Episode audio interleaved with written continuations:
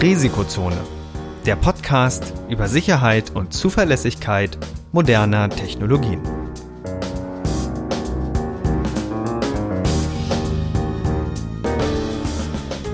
Heute mit Professor Dr. Andreas Noack und Viktor Gaske. Die im Podcast erwähnten Methoden und Werkzeuge für Angriffe dienen ausschließlich dem Bildungszweck zur Verbesserung der IT-Sicherheit. Es wird ausdrücklich angemerkt, dass unter anderem das Ausspähen und Abfangen von Daten sowie die Computersabotage strafbar sind. Unternehmensnennungen dienen, soweit nicht anders angegeben, nur zur Veranschaulichung von Sachverhalten.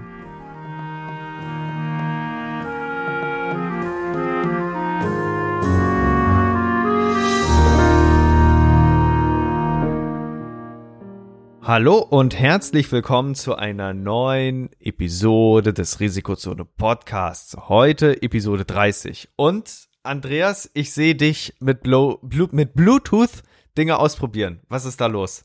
Ganz genau. Ich habe mir mal die aktuellen IT-Sicherheits-News reingezogen und da stand drin, dass Apple-Geräte sich über Bluetooth Low Energy zuspammen lassen. Und äh, das funktioniert im Wesentlichen so, dass dann irgendwie ständig Pop-ups kommen sollen. Und ähm, die verhindern eben, dass man diese Geräte wirklich nutzen kann. Also eigentlich ein ziemlich gemeiner Angriff. Und ja, ich wollte tatsächlich erstmal einfach mal ausprobieren, ob das funktioniert. Ich habe so ein Flipper Zero und wenn man eine Spezialsoftware aufspielt, dann kann man wohl so eine App laden, mit der man dieses Spamming dann eben machen kann. Ja, das habe ich gerade mal gemacht. Ich habe nämlich tatsächlich auch ein iPad hier zum Testen. Und das hat allerdings nicht so gut funktioniert, wie ich das gehofft hatte. Beziehungsweise äh, glücklicherweise hat es natürlich nicht so gut funktioniert, wie ich das gehofft habe. Ähm, er hat zwar ab und zu ein Pop-up angezeigt, aber das war doch noch sehr verhalten. Aber möglicherweise lag es auch an meinem Gerät. Also das möchte ich jetzt nicht ausschließen. Ja, das erinnert mich an die Anfangszeit, als es mit NFC losging. Also das ist ja alles, was so mehr oder weniger in den Bereich der Nahfeldkommunikation fällt. Jetzt nicht unbedingt um direkt NFC, aber mit Bluetooth Low Energy doch noch ein bisschen äh, Nahfeldkommunikation. Und da ging es ja los, als die ganzen Bankkarten ausgegeben wurden, die Funk unterstützen. Ähm, da, da war ja auch viel Aufruhr, kann, wird jetzt jeder abgezogen. Ne? Mhm. Und ich glaube, es geht so ein bisschen in die Richtung. Also es ist ja von, von Apple als Feature gewollt und vielleicht auch ähnlich wie Funkautoschlüssel sinnvoll, dass man die Funkkommunikation nutzen kann, um zum Beispiel Komfortfunktionen zu übernehmen. Mein Auto will ich aus der Ferne aufbekommen äh, und meine Kopfhörer möchte ich eben durch Ranhalten pairen können. Das ist ja so ein Usability-Ding. Und Zahlung möchte ich ja vielleicht auch per Funk autorisieren, ne? dass, dass ich dann ähm, durch das Ranhalten der Karte eben im Supermarkt den, den Einkauf bezahlen kann. Und es ist ja immer so ein bisschen schwierig, das komplett sicher zu bekommen, aber der beschriebene Fall also im Sinne von, äh, äh, dass, dass vielleicht äh, ungefragte Kommunikation verhindert wird. Aber der vorliegende Fall ist ja nur nervig, aber nicht sicherheitskritisch. Oder gab's da, ähm, gab's da Dinge, die, die sich, wo, wo, wo schon mal richtig gekracht hat? Also zwei Dinge eigentlich dazu. Das, das erste, sicherheitskritisch ist es schon irgendwie, weil stell dir mal vor, du willst gerade Notruf wählen Mhm. Kannst aber nicht, weil sich bei dir plötzlich neue Apple TV-Geräte anmelden und das in einem Rhythmus von 500 Millisekunden. Ähm, das heißt, es ist schon eine Art Denial of Service-Angriff, die die Benutzung des Geräts verhindern sollte. Okay, ich habe es jetzt bei mir ausprobiert, das hat, hätte bei mir die Nutzung nicht verhindert. Ähm, ich hätte ab und zu ein Pop-up bekommen, das heißt, es wäre beim Netflix-Gucken wahrscheinlich nervig gewesen. Ja. Aber ähm, davon abgesehen wäre das jetzt nicht wahnsinnig tragisch gewesen. Aber ich könnte mir vorstellen, es liegt an meinem Gerät, weil ich habe auch ein Gerät ohne SIM-Karte und, und so weiter und so fort. Also mh, mm, vielleicht ist es noch ein bisschen besonders oder vielleicht hat auch die App auf meinem Flipper Zero nicht richtig funktioniert. Vielleicht hätte ich, es gibt wohl zwei Images im Umlauf, die den Support für diese App haben, weil die mussten irgendwas an der Firmware drehen, sodass die die BLE-Nachrichten richtig einschleusen könnten. Ähm, also eins von diesen Dingern ist es, warum es möglicherweise nicht so geklappt hat, wie das, wie das beschrieben wurde. Ja, und das Zweite, was ich noch sagen wollte, das hattest du ja gerade schon angesprochen, Nearfield-Kommunikation oder Nahbereichskommunikation. Ähm, in dem Paper zu dem, zu diesem Angriff stand drin, dass es, glaube ich, mit einer Spezialantenne eine Reichweite von, glaube ich, irgendwie zwei Kilometern haben sollte oder so. Und ich könnte mir schon vorstellen, wenn man das dann in einem Wohnblock macht, ich, möglicherweise reicht dann wohl kein Flipper Zero, aber dann könnte man die Nutzer schon ganz schön nerven. Also, wenn ich mir dann vorstelle, alle 500 Millisekunden oder vielleicht sogar noch schneller so eine Meldung auf dem Display zu haben, das könnte schon Impact haben. Wobei ja der Fix in diesem Umstand relativ oder in diesem Fall relativ einfach ist, wenn, wenn es dem System zum Beispiel schon gelingen sollte, äh, eingehende Nachrichten so zu filtern, dass nicht alle 500 Millisekunden so ein Pop-up aufgeht und dass das vielleicht äh, einfach anders dargestellt wird, ja, dann wäre da ja schon Abhilfe geschaffen. Aber dieses grundsätzliche Problem, dass sich Kommunikation oder Nahbereichskommunikation so gestalten lässt, dass Angreifer über lange Distanzen hinweg dann doch äh, bösartige Aktionen vornehmen, das, das ist ja immer, immer vorhanden. Und ich glaube, die meisten kennen es eben vom Autoschlüssel, vom äh, ferngesteuerten Autoschlüssel, wo ich jetzt nicht äh, neben dem Auto stehen muss, äh, beziehungsweise nicht, nicht, nicht den Taster drücken muss, um das Auto zu öffnen und einfach nur durch, durch ich stehe drumherum das Ganze öffnen kann. Da gibt's ja genug äh, Reportagen oder Berichte auch zum Beispiel vom ADAC, wo dann eben berichtet wird, dass das Ganze dann doch nicht ganz so zuverlässig ist und man das natürlich bösartig ausnutzen kann. Also es, es ist ja schwer zu lösen, ne? Ähm, ja, es gibt im Grunde genommen zwei Ansätze. Einen einfachen Ansatz, der wurde auch im Fall Apple jetzt vorgeschlagen von dem Hacker. Also bisher hat sich Apple noch nicht dazu geäußert. Die scheinen das noch nicht als Problem zu sehen. Aber der hat vorgeschlagen, die Signalstärke zu beobachten. Denn wenn ein Gerät einfach viel zu weit weg ist, das also eigentlich gar nicht sein kann, dass es jetzt ein Pairing vornimmt, dann könnte man das blockieren oder unterdrücken. Ähm, jetzt ist die Signalstärke eine Sache, um festzustellen, wie weit ein Gerät weg ist. Und die andere ähm, Messgröße wäre die Zeit. Das heißt, ich könnte gucken, wie lange sind die Nachrichten unterwegs, wenn es gerade mehrere Nachrichten sind. Und beides zusammen sind auch mehr oder weniger die Sicherheitsmaßnahmen bei Autos oder Autoschlüsseln, um sicherzustellen, dass sie nicht irgendwie weitergeleitet wurden. Da gibt's ja diesen ähm, Supermarkt-Relay-Angriff, ähm, der funktioniert im Wesentlichen bei Autos so, du ähm, steigst aus dem Auto aus, beim Supermarkt gehst in den Supermarkt rein und hast ein Autoschlüssel in deiner Tasche und das ist ähm, so ein Keyless, Keyless Go-System. Heißt also, normalerweise, wenn du dich mit deinem Schlüssel dem Auto annäherst, geht es automatisch auf. In diesem Fall läufst du jetzt in den Supermarkt rein, ein Auto hat auch ordnungsgemäß abgeschlossen, aber einer von zwei Hacker läuft hinter dir her, hat ein Gerät dabei, was deine Funkwellen bei dir aufnimmt, die beispielsweise über 5G an einen anderen Hacker überträgt, der an deinem Auto steht und ähm, die über 5G übertragenen Informationen oder 4G, scheißegal, ähm, die werden dann an das Auto weitergeschickt und das Auto glaubt, der Schlüssel ist in der Nähe. Und dann geht das Auto auf und vielleicht hast du dein Portemonnaie im Auto vergessen, das ist dann weg. Ähm, das ist dieser klassische Relay-Angriff oder möglicherweise kann man sogar mit dem Auto dann wegfahren. Wobei Wegversperre eigentlich auch nochmal ein anderer Mechanismus ist. Und ähm, da kann man diese beiden Gegenmaßnahmen einsetzen. Einmal über die Signalstärke, die natürlich passen sollte zu dem entsprechenden Autoschlüssel und über die Signallaufzeiten, also über die Zeit, ähm, um festzustellen, ist das überhaupt, sind das plausible Informationen, die mich da erreichen. Und genauso könnte oder wurde das Apple auch vorgeschlagen, das zu beheben. Okay. Mal wobei ja das alles mit diesem, mit dieser Zeitsynchronisation immer recht, recht anspruchsvoll ist. Also äh, dazu muss ja der, der Schlüssel, der ja dann als Transponder quasi agiert, dann ziemlich viel Logik auch haben, das dann abgleichen zu können, oder? Um, nee, das, das ist eigentlich gar nicht so das riesige Problem. Ähm, die Hauptproblematik an dieser Sache ist die Zeitauflösung. Also wir haben das auch mal im Labor versucht nachzuspielen. Ähm, wir haben mal versucht, so einen Relay-Angriff per Software zu machen. Also bisher ähm, kann man das in Hardware kaufen. Das hat, glaube ich, damals irgendwie, sollte 800 Euro kosten oder so auf dem Schwarzmarkt, so ein Gerät, um eben entsprechend Autos aufzumachen. Ist natürlich total illegal, aber wir wollten mal gucken, ob sowas theoretisch auch in Software geht. Das heißt, mit einem Software-Defined Radio die Signale vom Schlüssel aufzeichnen, über WLAN dann, weil einfach an den anderen Hacker, der im Auto steht und die Signale dort wieder abspielen. Und wenn da entsprechend keine Schutzmaßnahme vorhanden ist, dann sollte das normalerweise gehen. In unserem Fall hatten wir aber, glaube ich, Verzögerungszeiten von 200, 300, 400 Millisekunden, was einfach viel zu lang ist. Und ähm, weil, weil das eine bidirektionale Kommunikation ist, sagt das Auto dann, nee, äh, das dauert mir zu lang, das funktioniert dann nicht.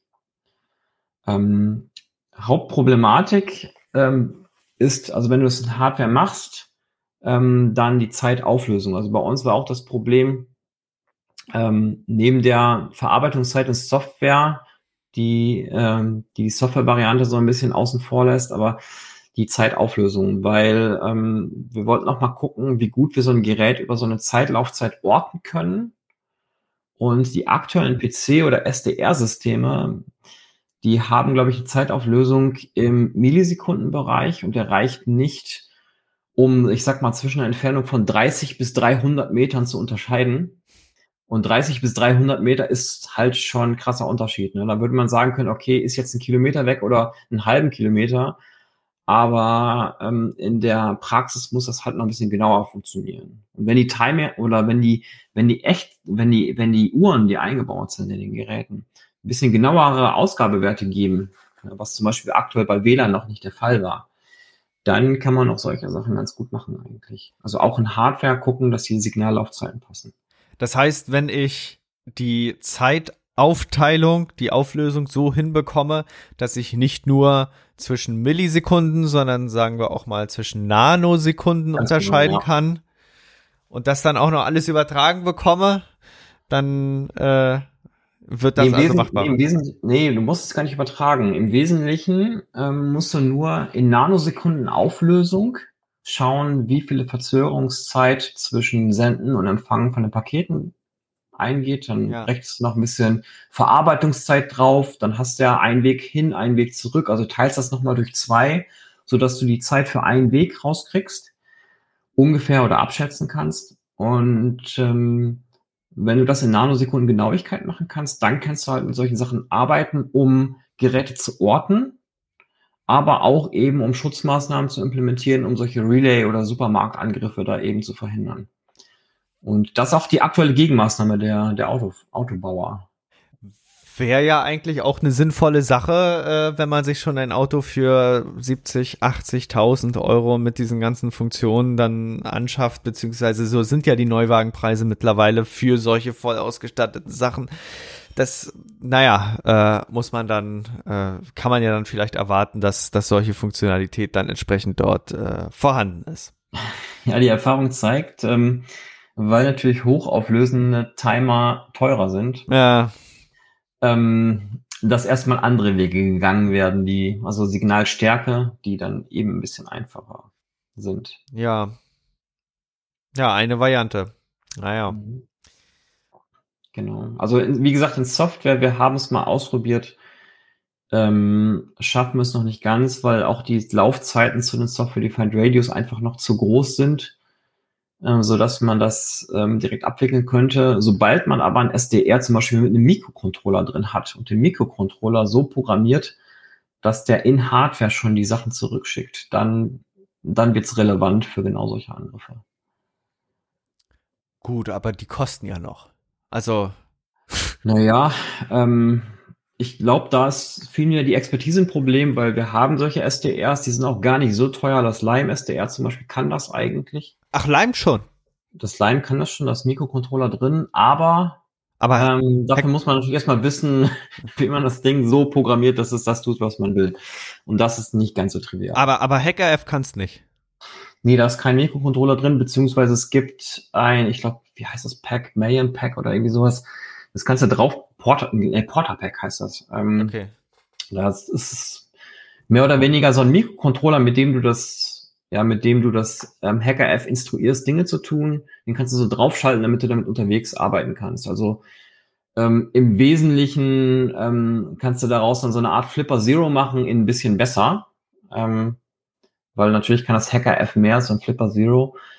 Ähm, aber zum Beispiel der Flipper Zero, wie man jetzt an den BLE-Attacken auf Apple gesehen hat, ist auf jeden Fall schon so ein Gerät, was in die Richtung geht, um richtig Ärger zu machen. Ja, das, das, das ist ja auch das Ärgerliche, was, was ich in dem Sinne immer sehe bei Methoden, die oder bei, bei Geräten, die populär werden können. Also wenn wir jetzt zum Beispiel uns die klassischen SDRs angucken, die ja noch eher wie Messtechnik aussehen und äh, entsprechend funktionieren, da hat man dann gerne mal die Klientel, äh, dass, dass das Forscher sind, dass das Leute sind, die sich mit der Thematik beschäftigen und vor allen Dingen, dass die Zielgruppe dann doch relativ begrenzt ist. Der Flipper Zero mit seinem Aufbau, der gleicht ja schon einem Werkzeug, das du früher oder später dann äh, bei den typischen Streichen finden wirst oder was ist, äh, dass sie das alle auf dem Schulhof äh, miteinander dann nutzen, um gegenseitig die Handys lahmzulegen.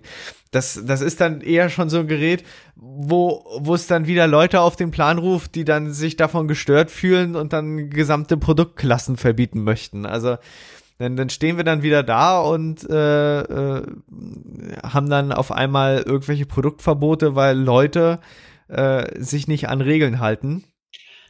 Ne? Nee, würde ich, würde ich, würde ich tatsächlich nicht so sehen. Ähm, natürlich wird genau das passieren, was du angesprochen hast. Das heißt, das eine oder andere Rich Kid, das ist, das ist der Punkt, man muss halt ein bisschen rich sein, ähm, um sich so ein Ding zu leisten, weil ähm, ich glaube, der kostet irgendwie 170 Dollar oder so. Könnte sein, dass das eine oder andere Rich Kid damit jetzt unterwegs ist und damit Apple-User ärgert. Ähm, aber grundsätzlich eignen sich solche Sachen ja auch für Pentesting. Und ähm, wenn Systeme unsicher sind, dann sollte man das Problem nicht damit lösen, dass man einfach die Geräte verbietet, um die Systeme anzugreifen, sondern man sollte die Systeme sicher machen. Und es werden ja tatsächlich Sicherheitslücken ausgenutzt durch die Systeme. Beziehungsweise natürlich macht man mit so einem Flipper Zero mobile Angriffe erst so richtig einfach möglich. Mhm. Aber dennoch ist es, glaube ich, wichtig, grundsätzlich die Sicherheitslücken zu fixen und äh, so ein Flipper Zero ist da einfach ein schönes Proof of Concept, um zu zeigen, ey Leute, ähm, ihr, habt, ihr habt hier an dieser Stelle nicht an eure Sicherheit gedacht. Macht da mal was. Ähm, ist natürlich immer eine schöne Demo, wenn, wenn man irgendwo mit dem Ding aufkreuzt und sagt, passt mal auf, ich brauche gar nicht so einen Computer oder so, so, so ein SDR mitnehmen. Ich kann das auch hier mit meinem Gerät machen. Drückst du einmal drauf, dann passieren Dinge. Ähm, das ist auf jeden Fall für eine Demo ganz, ganz nice auf jeden Fall. Und für Pentesting, gerade so in Verbindung mit Social Engineering, würde ich sagen, ein ganz, ganz wichtiger Faktor, wenn wir demnächst auch, auch vermehrt die IoT-Sachen dann, dann testen müssen, wollen, ja, um die Sicherheit insgesamt zu erhöhen. Von daher würde ich sagen, lass uns die Dinger nicht verbieten, weil die haben schon auch ihre, ihre rechtmäßige Daseinsberechtigung. Das ist typisches Dual-Use, ne? Richtig, genau. Ah, das ist ja immer diese, diese schwierige Thematik. Ähm, das, das ist dann immer ärgerlich, wenn diese Systeme dann in die Medien kommen, weil irgendwer dann der Meinung war, er müsste andere Geräte wegdossen. Äh, aber ja, das, das ist ja, aber Schwierigkeit. Ich, also da, da gibt es ganz, ganz, ganz, ganz viele Leute, die da total anderer Ansicht sind als ich. Aber ohne diese PR kriegen wir die Dinge, die Dinge auch nicht so in den Markt gedrückt, dass es für die Hersteller von IoT-Geräten beispielsweise relevant würde, ihre Sachen abzusichern.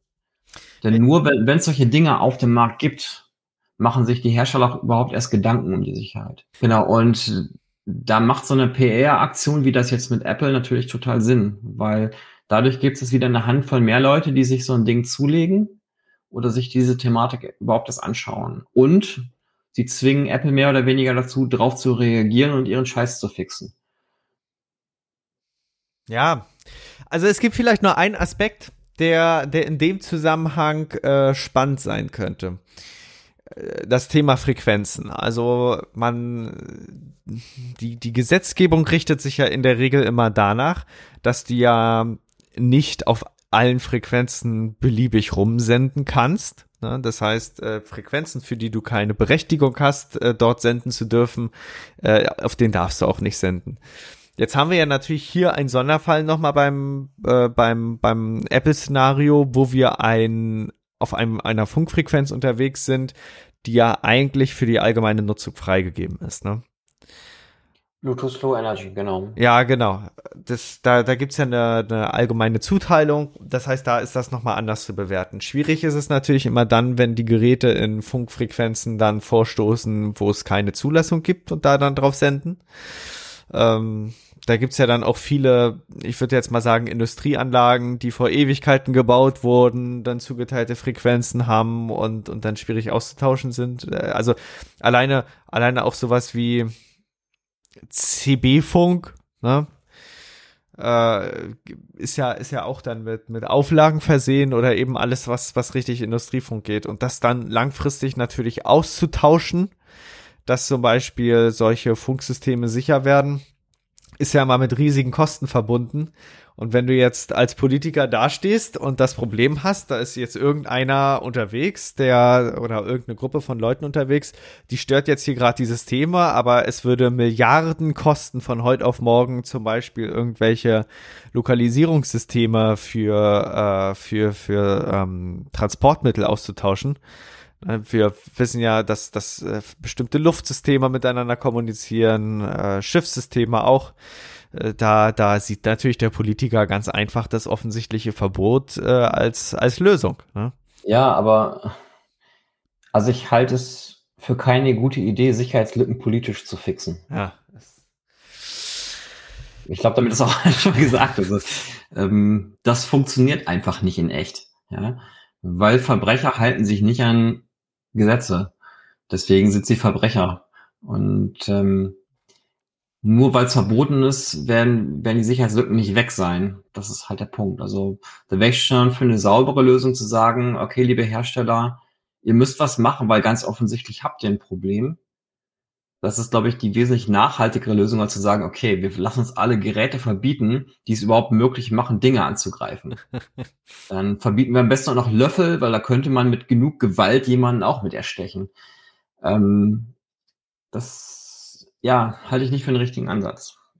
Ja. Es ist. Es, es baut ja alles immer auf den Aspekt auf, dass äh, die Hersteller Sicherheit immer zum Schluss bedenken. Ne? Bisher, bisher ist das oftmals so. Ähm, das liegt natürlich auch so ein bisschen an uns. Also wir sind eigentlich die Schuldigen dran, beziehungsweise ähm, die Ausbilder, also die, die akademischen Leute, weil die Leute, die aktuell natürlich die ganzen Platinen und so weiter designen, die können eine Sache, die können Mikroprozessortechnik oder Elektrotechnik.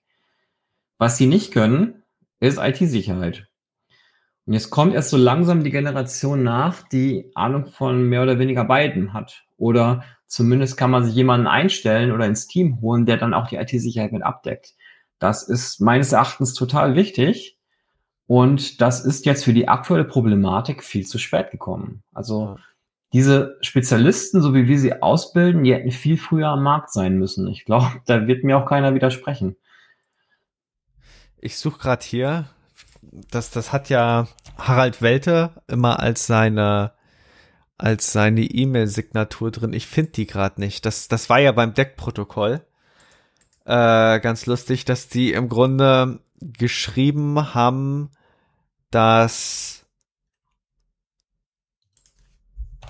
muss ich mal zusammensuchen, finde ich das? Oder hast du noch die E-Mail von, von ich Harald? Noch. Privacy in residential applications is a desirable marketing option. Genau.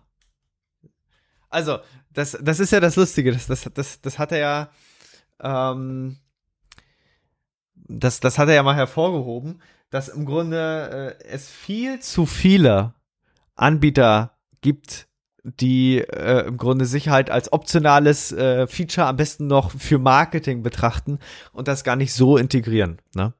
Genau. Und äh, das, das ist eben das Umdenken, was, was erforderlich sein wird, dass quasi das Absichern der entsprechenden Komponenten ein integraler Bestandteil sein muss. Oh.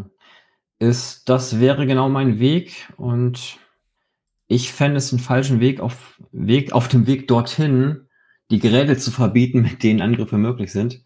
ja. oder einzuschränken. Ich glaube, wir sollten der Wahrheit ins Auge schauen, feststellen, dass es solche Angriffe gibt und die, das Problem an der Wurzel anpacken und richtig saubere Lösungen dafür entwickeln. Das wäre wohl die beste Idee.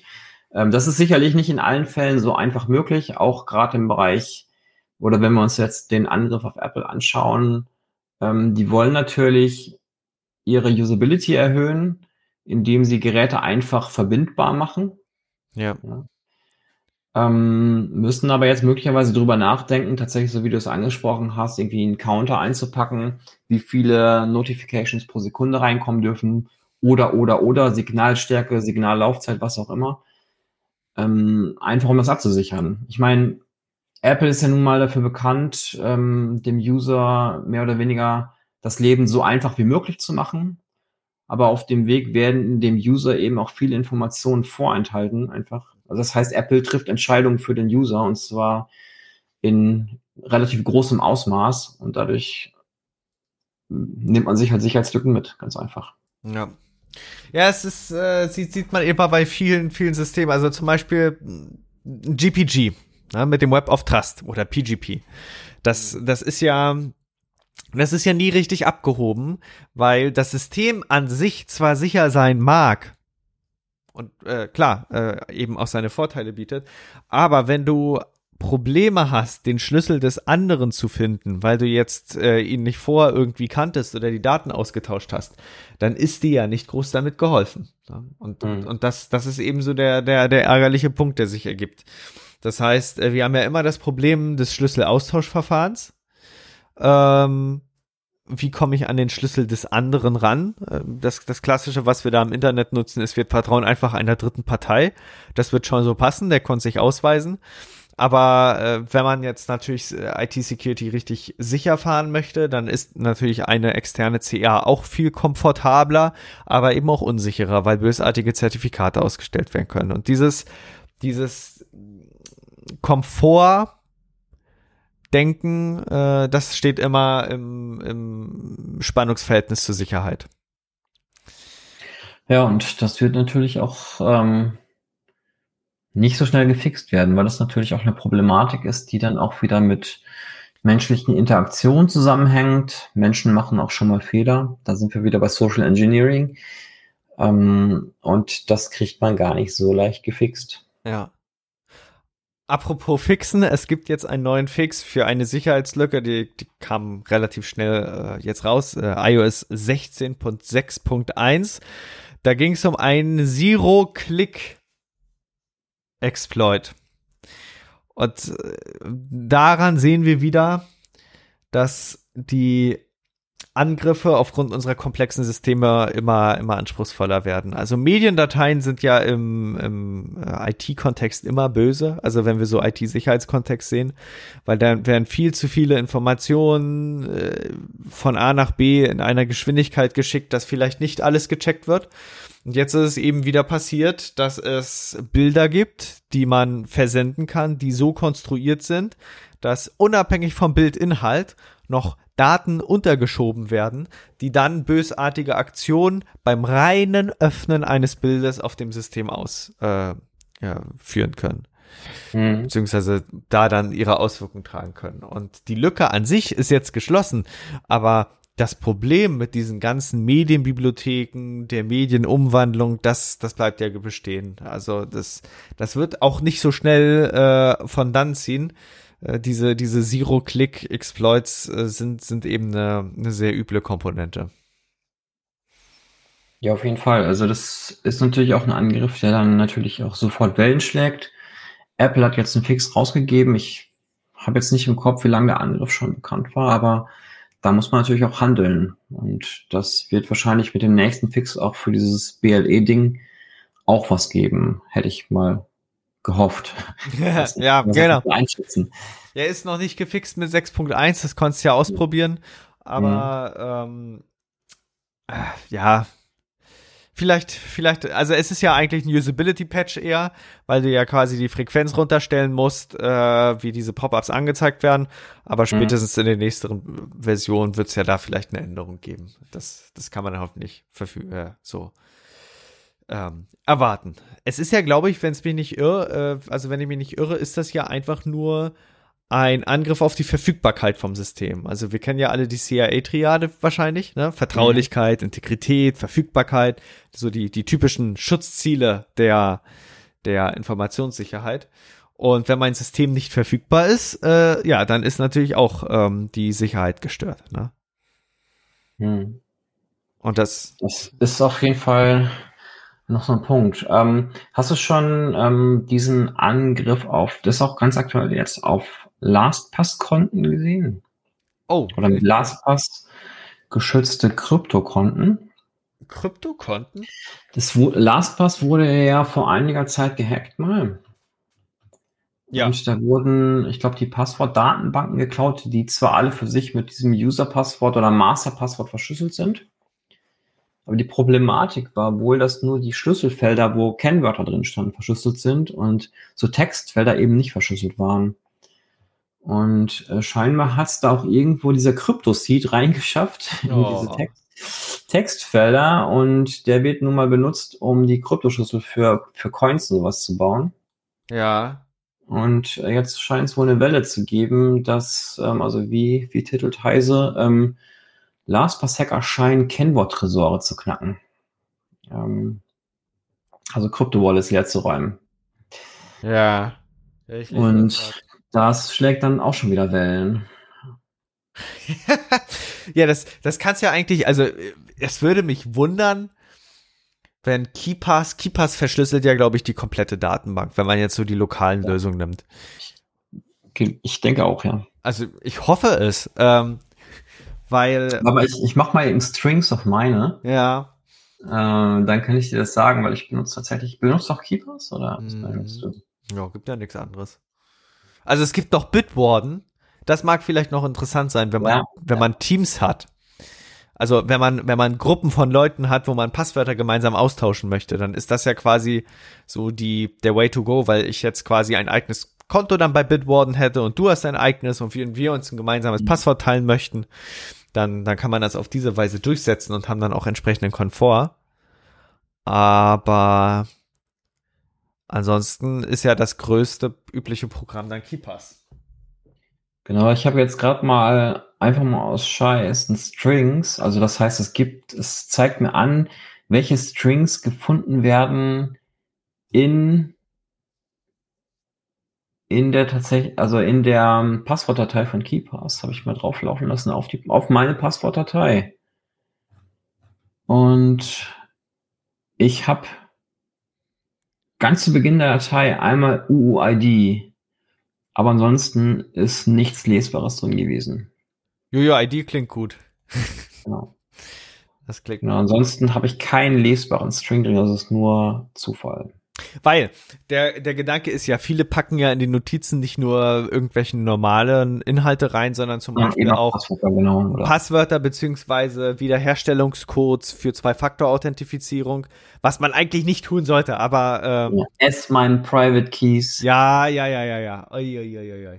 Also äh, eigentlich ist schon zu erwarten, dass wenn man ein Sicherheits, wenn man ein sicherheitsrelevantes System hat, ähm, und Passwortmanager würde ich jetzt dazu zählen, dann ist, glaube ich, davon auszugehen, dass die Nutzer erwarten können, äh, dass, dass äh, Notizen ja auch geschützt werden, weil, weil es verleitet ja dazu. Also wenn du, wenn du dein Produkt ja selber mal ähm, oder wenn man sein Produkt selber nutzt als, als Passwortmanager, Hersteller, dann bekommt man ja schnell mit, dass man gerne mal in Notizen dann auch mehr reinpackt, ne? Ja klar, also das ist, ist ja eigentlich ein ganz normaler Prozess. Ne? Also stell dir vor, du willst irgendeine Information notieren, dann überlegst du dir, ist das eine Information, die für alle gedacht ist oder eine Information, die geheim bleiben soll? Ja. Und wenn es eine Information ist, die geheim bleiben soll, dann schreibst du die in deinen Passwortmanager rein. Also das wäre so meine, meine Denkweise gewesen. Ähm, das hat jetzt bei LastPass scheinbar nicht so richtig gut hingehauen, beziehungsweise die hatten ja noch die Problematik, dass die eine falsche oder eine, eine schwache Passwort Derivation-Funktion benutzt haben, also das P PBK DF2, ne? Ähm, ist die schon veraltet? Die ist tatsächlich schon veraltet, ja. Boah. Also ich habe aber einfach nur dran, weil du die mit Hardware totwerfen kannst, ne? Aber das war doch sonst das, was noch früher ewig gelehrt wurde. Ja, ja, aber das ist nicht mehr. Da hast du mittlerweile stärkere. Also jetzt, jetzt reden wir ja von Argon 2i und ID ja. und so. Da muss man ja auch mitziehen, weil ich, ich, mir ist noch so, als wäre vor fünf Jahren äh, das so gewesen, dass alle P, PBKDF2 machen sollten. Ich kann es mal kurz zitieren, was Heise geschrieben hat. Äh, da LastPass sich jedoch nicht an die Empfehlung von OWASP gehalten und nur rund ein Drittel der idealerweise zu nutzenden Wiederholung der Passwort Base Derivation Function 2 verwendet hat, erleichtert der Hersteller das Knacken des Masterpassworts etwas. Also äh, nee, die haben PBKDF2 verwendet, aber tatsächlich mit einer zu niedrigen Anzahl von Wiederholungen. Ah, okay. Ja, das genau. ist das ist Scheinbar kann man das Argument. wohl noch verwenden, aber da muss man das entsprechend sicher konfigurieren. Das haben sie scheinbar nicht getan. Ja, ich habe momentan ein OWASP Pro, also ein Projekt, wo ich äh, so ein bisschen mich durch die OWASP äh, Dinger durchgearbeitet habe. Die empfehlen tatsächlich momentan Argon 2 ID und wenn man PHP verwendet und die äh, Funktion, die Standardfunktionen verwendet, Passwort Hash und Passwort Verify, dann ist das alles eine ganz spannende Sache. Ähm, OWASP stellt ja auch sehr interessante Cheat Sheets zur Verfügung. Also das, das ist, mhm. Da, da kann man sich mal äh, durcharbeiten, weil die haben für alles Mögliche eine Thematik. Also so Datenspeicherung, ähm, wie speichere ich eigentlich Passwörter, wie kann ich Timing-Attacken verhindern auf Passwörter. Mhm. Sind ja alles, alles viele äh, unterschiedliche äh, Aspekte, die dann da äh, ja, verwendet werden sollten. Ja, kannst du vielleicht mal in die Shownotes reinhauen, weil ich glaube, OWASP sollte man kennen. Ne? Ja, ja, ja. Das auf jeden Fall. Ist auf jeden Fall eine sehr spannende Geschichte. Und ich gucke hier gerade nochmal durch, was Brian Krebs dazu geschrieben hat. Der hat ja diese Breach-Sache sehr, sehr intensiv mitverfolgt. Und das ist ja auch die Nachricht, die dem zugrunde liegt. Ja, also gab mal wieder Ärger. Immer mit den Passwortmanagern. Ja, es ist schwierig. So. Guck ich, das passt. Das haben wir auch. Ja, wollen wir heute noch über LLMs reden? Das typische ja, Thema. Hau, hau, mal einen raus. Ja, ähm, Agenten sind ja momentan der heiße Scheiß. Also ich, ich habe ja damit auch so ein bisschen herum begonnen, herumzuprobieren, ne? Und äh, da zu schauen, was man damit umsetzen kann. Und es ist momentan eigentlich ganz spannend einzusetzen. Äh, weil der Gedanke bei Agenten ist, dass du nicht nur eine ChatGPT-Prompt hast, sondern du mehrere ChatGPT-Prompts ausführst, die du dann gewissermaßen miteinander sprechen lässt. Und du hast ja vorhin im Vorgespräch schon gesagt, dass dich das so ein bisschen an, an Superintelligenz erinnert. Genau. Ähm, ja, der Hintergrund ist eigentlich, bisher diese ChatGPT-Systeme sind ja für den Benutzer, also zumindest aus Benutzersicht, ich weiß, dass sie intern auch ein paar reflektierende Dinge tun, aber aus Benutzersicht ist es ja so eine One-Shot-Lösung. Ne? Also du stellst eine Frage und bekommst mehr oder weniger unmittelbar eine Antwort. Ja. Und so funktioniert aber das menschliche Gehirn ja nicht, sondern im menschlichen Gehirn ist es ja wohl so, dass die Informationen noch eine Weile herumwandern und noch mal reflektiert werden und nochmal überdacht werden. Das ist also ein, ein Prozess, der dann auch über längere Zeit, also der, der Denkprozess funktioniert über eine längere Zeit. Und diese Agenten, ähm, wenn die sich untereinander unterhalten, das heißt, der eine Agent fängt erst an, wenn er die Informationen des anderen Agenten hat und die Informationen nochmal zurückspielen oder vielleicht nochmal Zwischenfragen stellen oder was, dann dann nähert sich das der Art und Weise an, wie Menschen denken und damit möglicherweise ist das auch der Weg zur Superintelligenz. Oder wie schätzt du das ein? Ja, also auf jeden Fall ist es momentan noch recht teuer und langsam. Okay. Also, äh, wenn man da dann mal rumspielt, das, das kann richtig ins Geld gehen, weil, mhm. äh, ja, ich, ich muss da dann auch bei OpenAI schon die Anhebung der Quota beantragen, weil das sonst nicht mehr geht. Ähm, ist, also, es ist ganz interessant, äh, den Denkprozess mal mitzuverfolgen. Und das ist ja vielleicht auch eines der, einer der Zwecke von ähm, künstlicher Intelligenz, wenn man das Feld als solches betrachtet. Auf der einen Seite hast du ja die Möglichkeit, das Gehirn eins zu eins nachzubauen, um eine Maschine zu entwickeln, die wie ein Mensch arbeitet.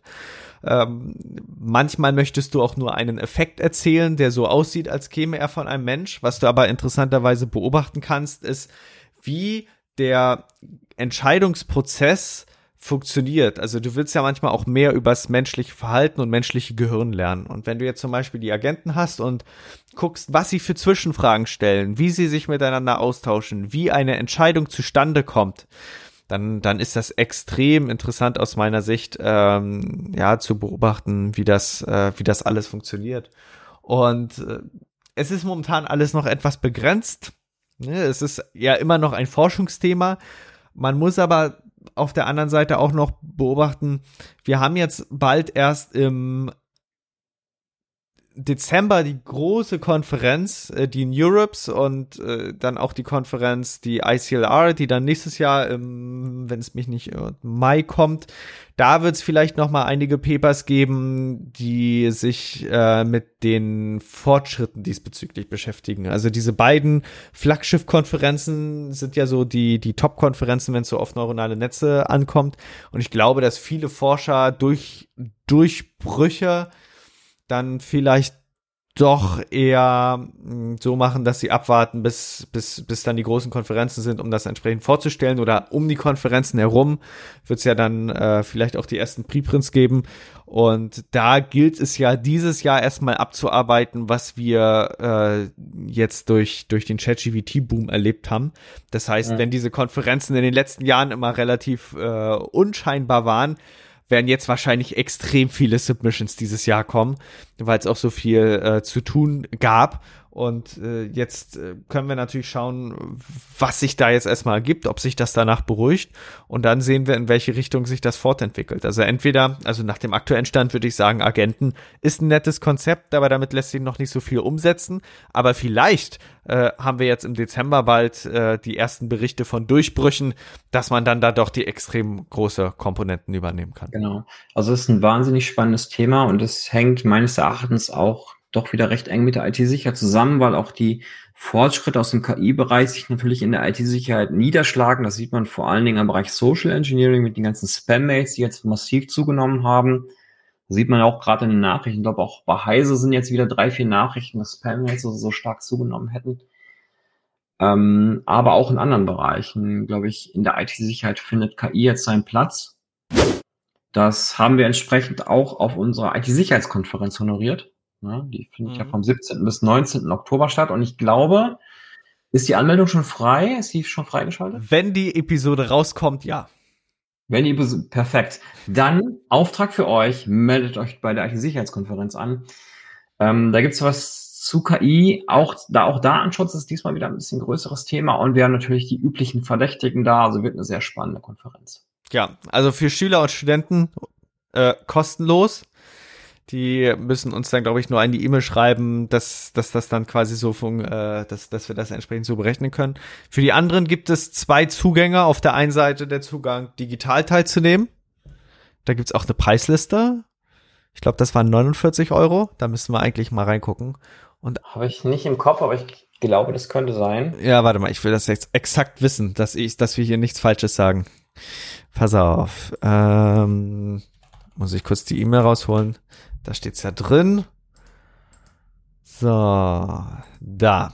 Also 49 Euro als regulärer Gast äh, für das Streaming-Ticket und dann 300 Euro für die Präsenzkonferenz, wenn man alle drei Tage da sein möchte und 149 Euro, wenn man entsprechend ein Tag nur da ist. Das wäre dann das Tagesticket. So, wie gesagt, äh, Preisliste auf der Seite it-sicherheitskonferenz.de nochmal verfügbar. Und da befindet sich jetzt auch das Programm. Und das können wir ja mal kurz durchgehen. Also was, was, was haben wir zu sehen? Ja, gerne. Ähm, also ich glaube, man bekommt für sein Geld wieder eine ganze Menge. Also wenn man sich gerade die Preislisten von anderen Konferenzen anschaut, dann haben wir doch schon eine ganz, ganz ordentliche Leistung, auch was die Referenten angeht, da angeboten. Also am ersten Tag äh, geht's los mit Angriff und Verteidigung ziviler Mobilfunknetzinfrastruktur in Krieg und Frieden. Ähm, also wie der Titel verrät, das wird, glaube ich, wahnsinnig spannend und ich kenne zufälligerweise den, den Referenten ziemlich gut. Das ist der Dr. Björn Rupp von der GSMK. Und ich glaube, man kann sich da auf ein paar Insider-Informationen gefasst machen. Das heißt, Sachen, die so die Allgemeinheit gar nicht weiß, die wird die Allgemeinheit danach möglicherweise wissen. Also da bin ich schon mal sehr gespannt, was er da raushaut, ähm, weil ich weiß, dass er da tatsächlich einige Infos hat, die normalerweise, also die mir vorher nicht, nicht bekannt waren. Also wir haben schon mal so ganz knapp drüber gesprochen, aber mehr will ich gar nicht dazu sagen. Ähm, zieht's euch rein. Also das kann ich auf jeden Fall nur empfehlen und er macht wirklich tolle Vorträge. Ähm, danach haben wir einen wirklichen Datenschutzprofi dabei, das ist der Carsten Neumann. Und der wird über KI endlich im Studium diskutieren. Also wir diskutieren mal auch mit den Studis zusammen. KI ist ja nun im Studium so ein bisschen angekommen. Was bedeutet das? Hat das auch rechtlich oder Datenschutzprobleme? Was nimmt man da alles mit? Ist das nur positiv oder möglicherweise auch negativ zu bewerten? Und ähm, da werden wir uns mal kritisch damit auseinandersetzen. Also ein ganz, ganz brandheißes Thema. Ähm, total super. Dann werden wir ein bisschen was zur Forensik hören. Das ist von meinem alten Doktoranden. Also Grüße gehen raus an Johannes. Der ist jetzt mittlerweile bei Sentinel One und wird da ein bisschen was zur Forensik erzählen. Auch total spannend.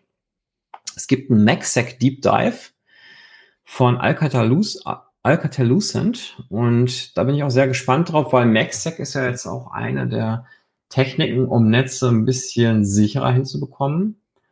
Und da wird man mal ganz genau lernen, wie das so funktioniert. Also, äh, und das möglichst auch herstellerunabhängig. Also freue ich mich schon drauf. Und schließlich endet der erste Tag äh, fast mit der digitalen Identität zwischen Angriff und Fortschritt. Das heißt, da werden wir noch mal ein bisschen was zur digitalen Identität hören.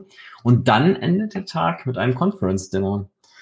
Und äh, wer sich, wer sich den, den Weg aufhalst, um zu uns an die schöne Ostsee zu kommen, der kann dann gemeinsam mit uns schön Abendessen und dann können wir nochmal über das eine oder andere quatschen. Also würde ich mich freuen, wenn der ein oder andere Zuhörer dann zusammen mit mir abends mal anstößt. Zweiter Konferenztag, genau. Genau. Der zweite Tag wird auch total spannend. Es geht los mit Neuigkeiten aus dem Second Vulnerability Lab. Das macht der Markus Robin und das macht er wie jedes Jahr wahrscheinlich wahnsinnig spannend und toll. Und das ist immer ein toller, toller Vortrag, wo er die neuesten Hacks auspackt und zeigt, ähm, welche Sicherheitslücken alle so vorgekommen sind. Da waren schon wahnsinnig tolle Sachen dabei. So wie immer wird er vermutlich den längsten Titel der ganzen Konferenz haben, weil er normalerweise alle unterschiedlichen Hacks noch aufzählt dort. Bisher habe ich den endgültigen Titel noch nicht, aber ich bin schon sehr gespannt drauf, ob er es diesmal auch schafft, den längsten Titel der ganzen Konferenz zu haben. Ähm, alle, alle Wege führen zum Domänenadministrator. Dann kommen ähm, Hacks von der Deutschen Telekom, auch ganz spannend. Danach Cybersecurity. Digitalisierung kennt keine Grenzen. Und äh, das macht der Professor Mertens aus, von der Hochschule Niederrhein. Soft Software-Defined Networking ähm, wird uns dann Professor Siegmund erklären von der Technischen Hochschule Nürnberg. Da bin ich auch sehr gespannt drauf, weil ich glaube, dass ähm, Software Defined Networking eins, ein sehr, sehr wichtiges Thema ist. Ich meine, du hattest dich ja auch schon mal damit auseinandergesetzt. Hatten wir eigentlich schon eine Folge zu SDN? Nicht so wirklich, oder? Wir, wir haben es mal grob angeschnitten. Also, ne, ganz, also auf, auf einem relativ oberflächlichen Level. Aber es ist ein Thema, das geht richtig, richtig tief rein. Und ich glaube, ja. Professor Sigmund hat da auch die längst, den längsten Talk auf der Konferenz, richtig mit 90 Minuten. Ja, ich, ich glaube, es gibt, es gibt noch mehr 90. Genau, der, der von Carsten Neumann am ersten Tag ist auch 90. Stimmt, okay. Ja, Aber ähm, natürlich, 90 Minuten ist ein wahnsinnig toller Talk und ich glaube, da kann man richtig viel Information mitnehmen über ein brandheißes Thema.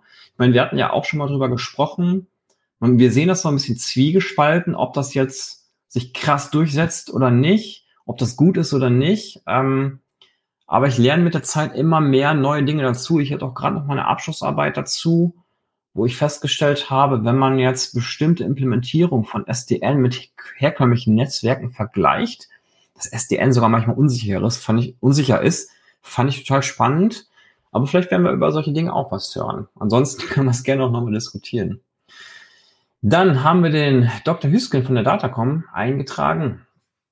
Ähm, A cross-industry approach to shorten time to value for AI, ML use case deployment and incident detection for XDR solutions.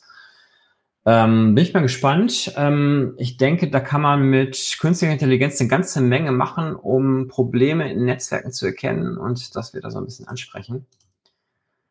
Und ähm, dann geht's weiter mit der Bedrohungslage Cybercrime und Handlungsempfehlungen des LKA. Da bekommen wir wahnsinnig guten Referenten vom LKA in MV, der uns die aktuellen Informationen und Handlungsempfehlungen mitteilen wird über Cybercrime. Total spannend und ich denke, das wird auch ein wirklich guter Talk, weil ich habe den Mike Schröder schon häufiger gehört, der macht das wirklich gut.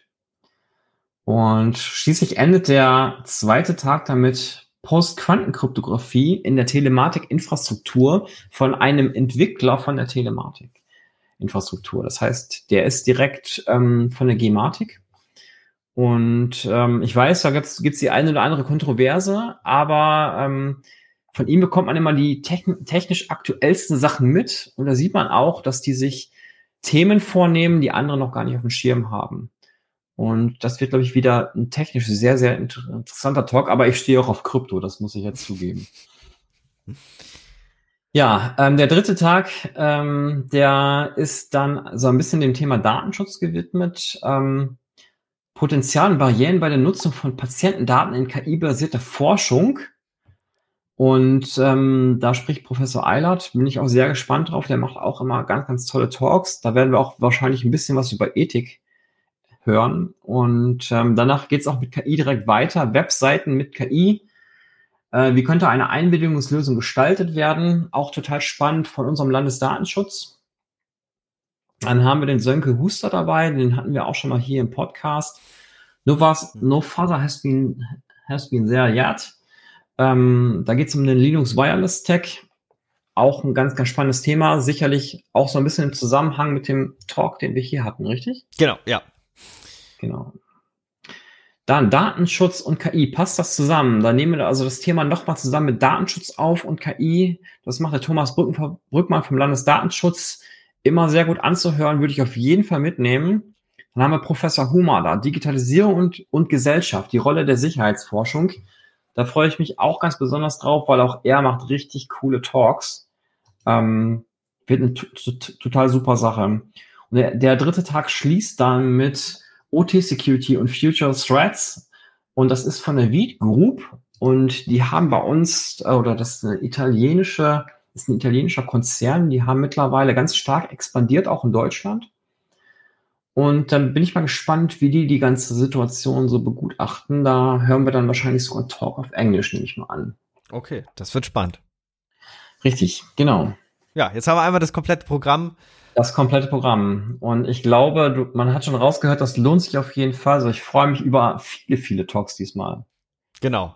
Und wir haben äh, es ja jetzt quasi so gemacht, dass, dass man auch alle Talks hören kann, ähm, weil wir einfach eine einheitliche Abfolge haben und man dementsprechend äh, bei allen Talks entsprechend mitlauschen kann. Ja, wie gesagt, wird, wird ganz spannend und vor allen Dingen dann auch ähm, für die unterschiedlichen Zielgruppen dabei. Wie gesagt, Schüler und Studenten kostenlos und äh, der Rest äh, kann sich das in der Preisliste anschauen. Genau. Also wir freuen uns über eine rege Teilnahme bei der Konferenz. Ich glaube, ähm, das lohnt sich auf jeden Fall. Und wenn man nicht für die Talks, Talks zu uns kommt, dann bitte fürs Networking, weil es ist auch total wichtig, mit den Kollegen, mit den Studis in Kontakt zu treten. Also ich kriege immer wieder Nachfragen, habt ihr nicht mal ein paar Leute, die bei uns eine Abschlussarbeit machen wollen oder habt ihr nicht mal ein paar Absolventen für uns? Und mittlerweile ist ja die Nachfrage nach Spezialisten in der IT-Sicherheit so hoch, dass ich eigentlich fast immer sagen muss, äh, nee, die haben, sind alle schon voll versorgt. Und eine wahnsinnig gute Möglichkeit, um an Absolventen ranzukommen, ist eben die Plattform der IT-Sicherheitskonferenz. Die ganzen Pausen. Liebe Unternehmen, kommt nach Stralsund, sprecht unsere Studenten an, wenn ihr noch mal was von denen hören wollt, weil sonst sind die weg. Das kann ich euch leider versprechen. Und ähm, deshalb ist auch der Networking-Anteil ganz, ganz wichtig bei der Konferenz. Natürlich auch für die Studis, um an Jobs zu finden. Ja. genau. Ja, genau. Ja, das war im Grunde ein relativ umfangreicher Werbeblock für unsere IT-Sicherheitskonferenz. Dann haben wir das auch mal in den Podcast eingebracht. Und äh, in den nächsten Episoden können wir uns dann vielleicht anschauen, wie es ja dann mit den LLM-Agenten weitergeht. Da kann ich dann auch mal von Zwischenergebnissen berichten, was, genau. was sich da so zeigt. Also es ist eine schwierige Thematik, äh, es ist sehr anspruchsvoll, es gehört noch viel Feingefühl dazu, aber ich bin der Meinung, wenn man erstmal den Dreh raus hat, wie das funktioniert und wie man das für sich einsetzen kann, da kann man da, glaube ich, viel mitmachen. Genau. Also bin ich auch total gespannt drauf und ich glaube, es wird auch noch das ein oder andere, andere Paper in die Richtung von uns geben. Mhm. Nehme ich mal so an. Ja, ja, ja. Vor allen Dingen werden wir sehen, was sich in den nächsten Monaten dann entwickeln wird. Aber dazu dann. So ist es. Dazu dann später. Super. Okay. Ja, dann haben wir heute wieder eine Stunde fast voll gemacht. Jo. Und dann freue ich mich auf die nächste Risikozone-Episode. Natürlich auch auf euer Feedback. Genau. Und dann bis dann zum nächsten Mal. Ja. Sicherheitskonferenz. Oder wir hören uns im nächsten Podcast. Okay, ja, tschüss dann und äh, euch eine schöne Woche. Haut rein. Jo. Wir freuen uns, euch diesen Podcast heute präsentiert zu haben und sind natürlich gespannt auf euer Feedback, eure Fragen und eure Anregungen. Wenn ihr darüber hinaus Wünsche habt, welche Themen wir in den nächsten Folgen behandeln sollen, könnt ihr uns gerne eine E-Mail schicken an info@risikozone.de. Dieser Podcast ist jung, deswegen freuen wir uns umso mehr, wenn ihr uns unterstützt, indem ihr den Podcast auf Spotify, Apple Podcasts, Google Podcasts, YouTube oder der Plattform oder dem Podcatcher eurer Wahl abonniert und uns auf Twitter at Risikozone folgt. Kommentiert, bewertet, sprecht über uns und erzählt es eurer Familie und euren Freunden. Für die Musik bedanken wir uns bei Jason Shaw von audionautics.com. Freut euch auch nächstes Mal wieder auf spannende Themen und interessante Einblicke. Weitere Informationen zum Podcast, den Episoden sowie den Show Notes könnt ihr jederzeit unter risikozone.de abrufen. Bis dahin wünschen wir euch eine wunderschöne und erfolgreiche Zeit. Auf Wiederhören.